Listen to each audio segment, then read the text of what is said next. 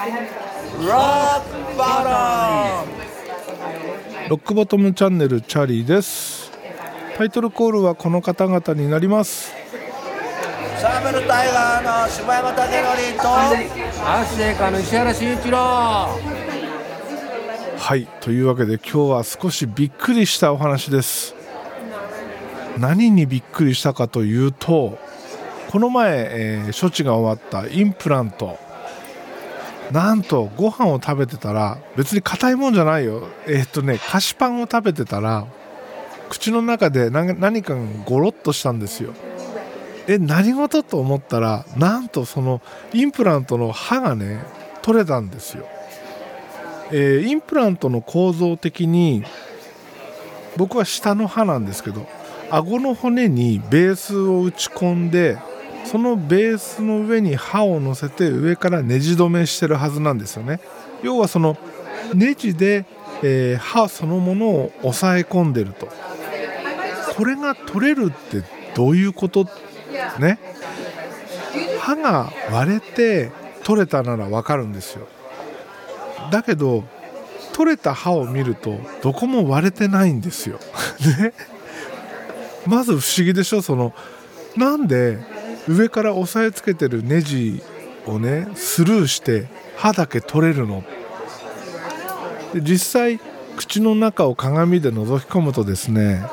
歯茎からネジが1本生えてるんですよね。おかしいでしょ。歯をネジで押さえつけてるということはネジの頭は歯の穴よりも大きいはずじゃないですか。だってそうじゃないと抑えられないからね。上から押さえつけるわけだから。だけど取れた歯は割れてるわけでもないし、えー、欠けてるわけでもない。どこにも傷がないんですよ。なのにネジをスルーして取れてるんですよ。もう意味が分からなくて。でね、えー、緊急で歯医者さんに行ってきました。そしたらですねああ取れてますねみたいな。めっちゃ軽いんですよ。で聞いたんですよね。こんなことってあるんですかって言ったらうん多分もしかしたら前の締めがちょっと弱かったんですかねみたいなことを言われたんだけどいやいやいやいやネジの頭をどうやってスルーするんだよって。で僕はですねその処置としてはまずネジを取って刃をまた乗せて上から締め直すもんだと思ってたんですけど感覚こう処置されてる感覚としてはそのネジを取ったっていう感覚がないんですよね。上からパコンってはめ込んだだけっていう感覚しかないんですよ。いや。えどういうことと思って。でも実際そうなんですよ。まあ多分ねその、えー、歯の中、えー、インプラントの歯の中心部分ネジが通る部分そこがね少し大きな穴になってたので最後の最後になんか接着剤的なものをつけたっぽいんですよ。ちょっとあの接着剤接着剤とは言ってなかったんですけどあの周りに漏れちゃったんでそれ掃除しますねみたいなことを言われたので何かで固めてるのは確かなんですけどでもねインプラントの歯が取れるってこれ全然なんか安心できないですよね。だってこの歯高いんですよ。13万ぐらいしたんですよ。でしかも保険は5年間しか効かないんですよ。この歯そのものの保険ですよ。だからもしも飲み込んだり壊しちゃったりしたらお金かかるわけですよ。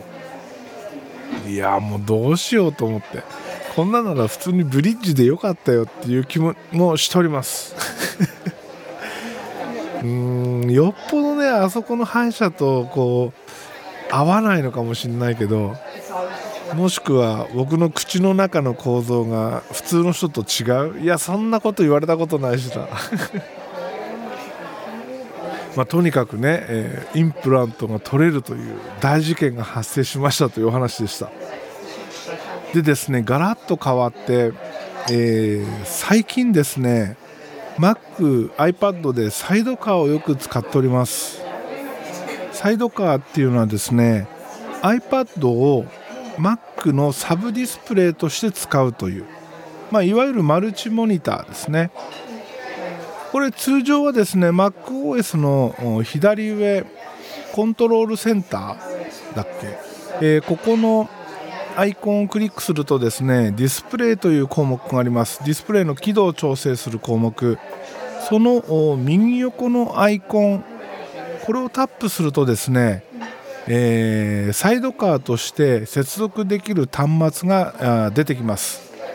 例えば僕の場合ここの接続先というところに iPad という項目があります。これを選ぶことで iPad が自動的にワイヤレスで iMac のサブディスプレイとなると。いうものなんですけどぶっちゃけこのやり方いちいちめんどくさいわけですよ。ね。多分こんなのいちいちやってらんないなっていうのがあるんですけど僕はですねサイドカーで何を映し出してるかというと D アニメストアで見てるアニメの画面を iPad に映してます。でその場合はですね、えー、まあ、サファリは D アニメ対応しないので Chrome を使うんですけど Chrome のですねウィンドウメニューここに iPad に移動という項目があります。この項目自体はサファリにもあります。ここからですね iPad に移動を選択すると今現在開いてるタブそのウィンドウそれが iPad の方に飛ばされます。でこれはねモントレーからだったと思うんですけどその時に iPad の画面サイズに自動的に合わせてくれると。いうことになります。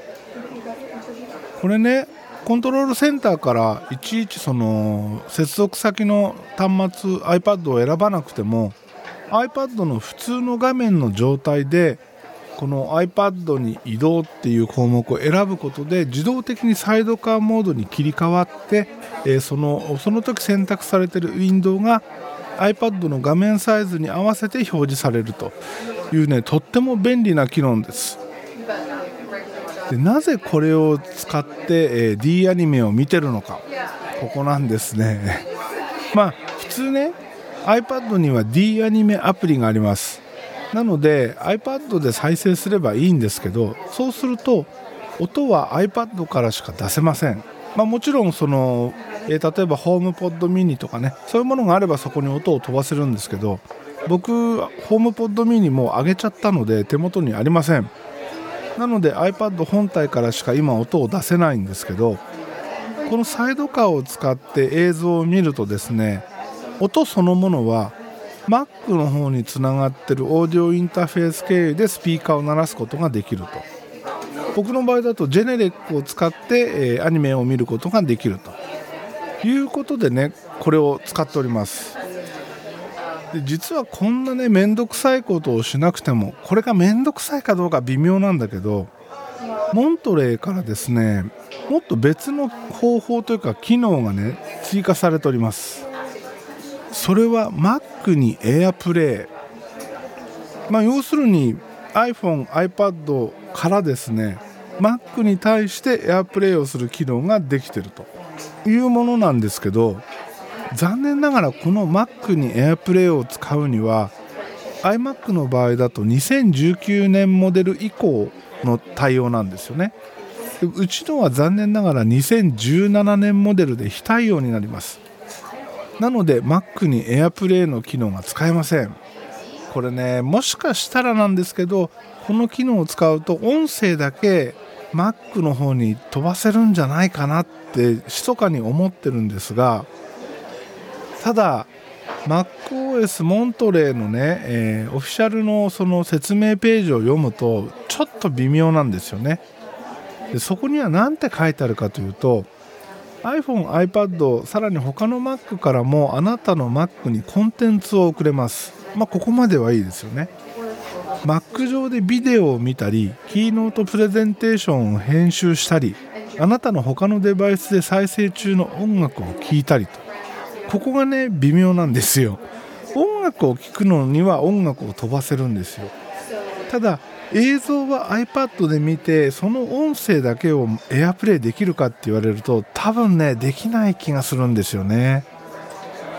でもね、えー、あなたの Mac は AirPlay2 対応の外部スピーカーとして機能します。とも書いてあるんですよ。だったら遅れそうですよね。音楽やポッドキャストを Mac にストリーミングして再生したりサブスピーカーとして使って、えー、マルチルームオーディオを楽しむこともできます。うんここだけ見るとできそうな気もすると。本当微妙です。ただうちの環境ではこれテストすることができないので何とも言えません。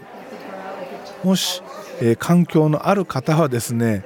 そういうことができるのか iPad で映像を出しつつ音声だけ Mac に AirPlay ができるのかどうか。